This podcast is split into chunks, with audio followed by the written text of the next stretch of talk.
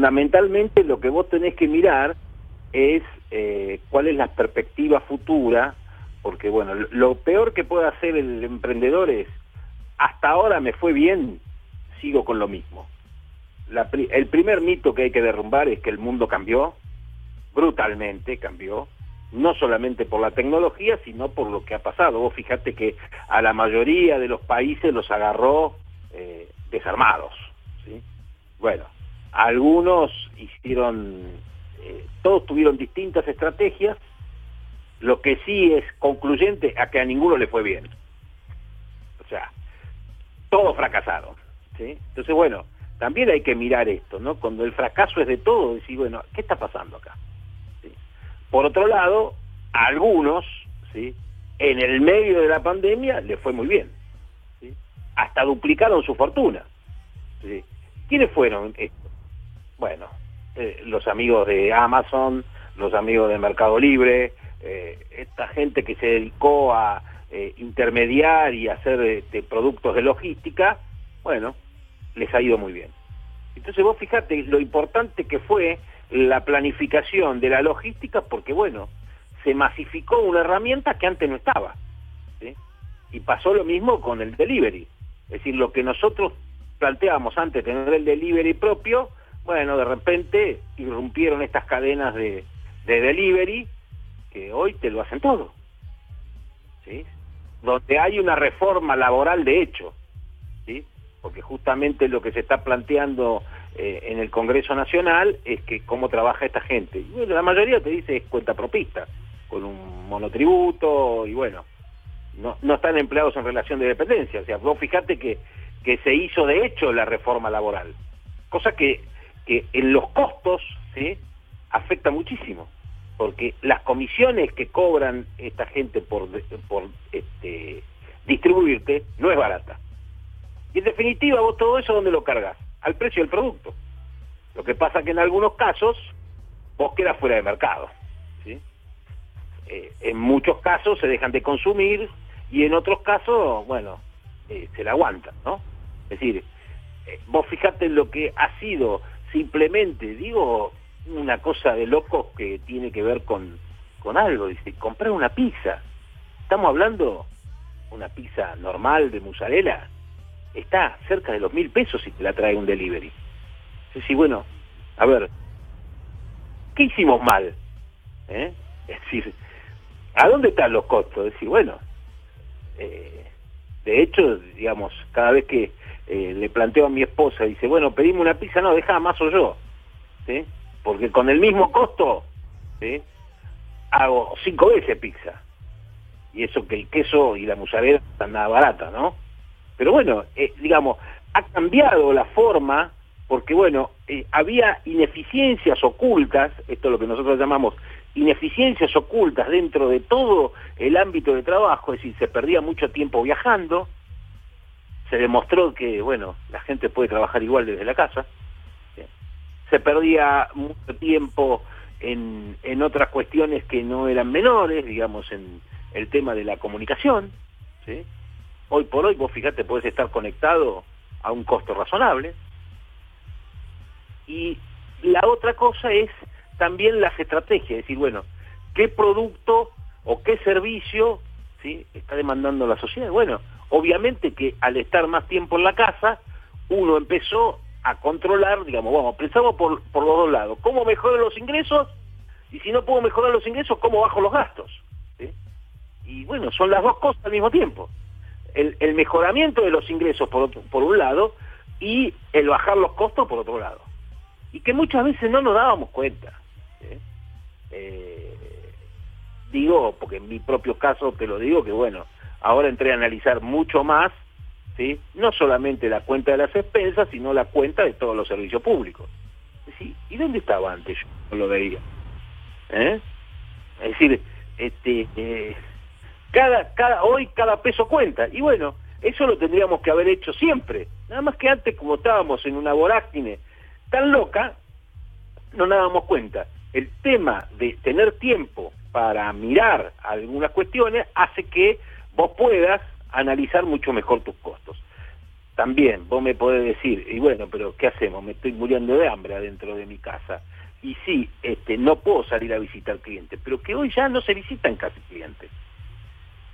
Fíjate que la demanda, vos, buscas cualquier, cualquier producto, ¿qué es lo primero que haces? ¿Eh? Le consultas a Google, ¿eh? Cacho Google lo sabe todo, tiene todos los productos habido y por haber. Inclusive eh, los profesionales en ciencia económica hoy también tienen más tiempo, ¿sí? para analizar determinadas normativas.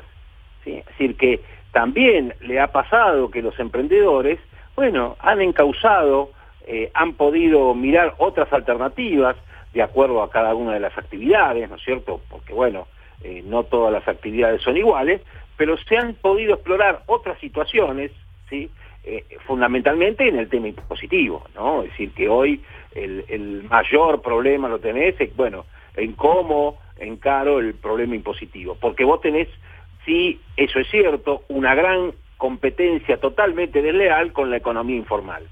Es decir, como vos tenés el 50% de la economía informal, ¿qué pasó? De repente se tuvieron que formalizar. Digo porque, bueno, en algunos casos que este, yo tengo que contratar a alguna gente y le pregunto, bueno, mandame la constancia de inscripción, no, no tengo, no estoy inscrito. Y bueno, lamentablemente hoy como se hace todo por transferencia bancaria, este, quedan fuera del mercado. Es decir, eh, han formalizado, y te digo de esto, que tiene que ver con eh, muchas este, profesiones que estaban, digamos que antes eran totalmente informales, muchos de los profesores, muchos músicos, muchos artistas, eh, bueno, todo, todo ese tipo de profesionales quedó prácticamente fuera del mercado, porque antes era todo, todo informal. Entonces,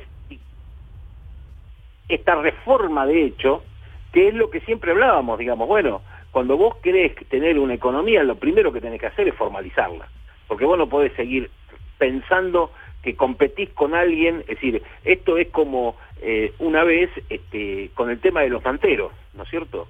Eh, y esto tiene que ver con, bueno, con un señor este, que estaba ahí en la zona de Once, ¿sí? Y que, digo, bueno, tenía los mantelos enfrente y no sabía qué hacer, porque claro, le competían con el mismo producto mucho más barato. ¿Cómo se reconvirtió? Agarró y dijo, bueno, pago el alquiler, no, le alquilo a los manteros, ven y guarda acá la mercadería, viste, hizo boxes y le guardaba la mercadería a los manteros. O sea, dejó, dejó, de vender y ¿qué hizo? Su negocio era alquilarle el lugar a los manteros para que guardaran la mercadería. Vos fíjate, Vos fíjate que esto, lo que nosotros decimos siempre, es que el, emprendedor, ¿sí? hay algo que tiene natural, que es cómo hacer el negocio.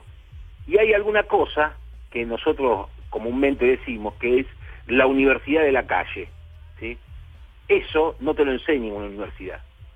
Te lo enseña el estar el día a día peleando operación por operación, peleando cada centavo, ¿sí? Entonces vos sabés cómo competir sabes cómo ganar tu cliente, saber cómo ganarte la confianza de tu cliente. Y bueno, eh, es lo que te permite crecer. Hoy por hoy yo le, digo a muchos, a muchos dice, bueno, pero tengo tanto trabajo que no sé, bueno, entonces hay que priorizar, digamos, por, por orden. ¿Cuál es el orden? Y bueno, ¿cuál es tu consumo crítico? En algunos casos el tiempo, en otros casos son este, materias primas, y bueno, vos tenés que apuntar a donde sos más eficiente digamos, el cliente que más te paga por tu hora, y bueno, ese es el que vas a priorizar. Y vas a ir dejando de lado aquellos que no puedes atender, porque en algún momento te pasa, como pasa en muchos lados, que no tienen, eh, no tienen capacidad para atender a todos. Pero esto es la famosa alianza, lo que nosotros siempre decimos, la, alianza cliente-proveedor. Digamos, si vos hace 30 años que atendés al mismo cliente, ¿sí? Eh, vos confías en tu cliente y tu cliente confía en vos. Y esto es un, potencial que no se lo da nadie. Es decir, eh, cuando tu cliente te presenta un proyecto y dice, bueno, vos me acompañás en esta partida, y probablemente que lo hagas, digamos, porque sabés que este, eh, él confía en vos, que si sabe que le va mal, no te paga nunca, y vos sos socio en el emprendimiento del otro. Eh, muchas veces pasa esto, que vos decís, bueno, a ver, ¿cuál es el proyecto que tiene mi cliente? ¿Que yo lo, acompaño o no lo acompaño? Porque bueno, en algún momento puedo decir, bueno, no tengo espalda para acompañarlo, y bueno, viste, ahí le está dando la ventana que busque otro. Es una decisión muy difícil, que tiene, que tiene que evaluar, cada emprendedor evalúa de acuerdo a sus circunstancias, de acuerdo a cómo está, de acuerdo a si le interesa o no interesa el proyecto. La última, y con esto termino, es que siempre lo dijimos, el emprendedor tiene que hacer cosas que le gusten. ¿sí? Porque si vas a perder plata, por lo menos que la haya disfrutado mientras haces el negocio.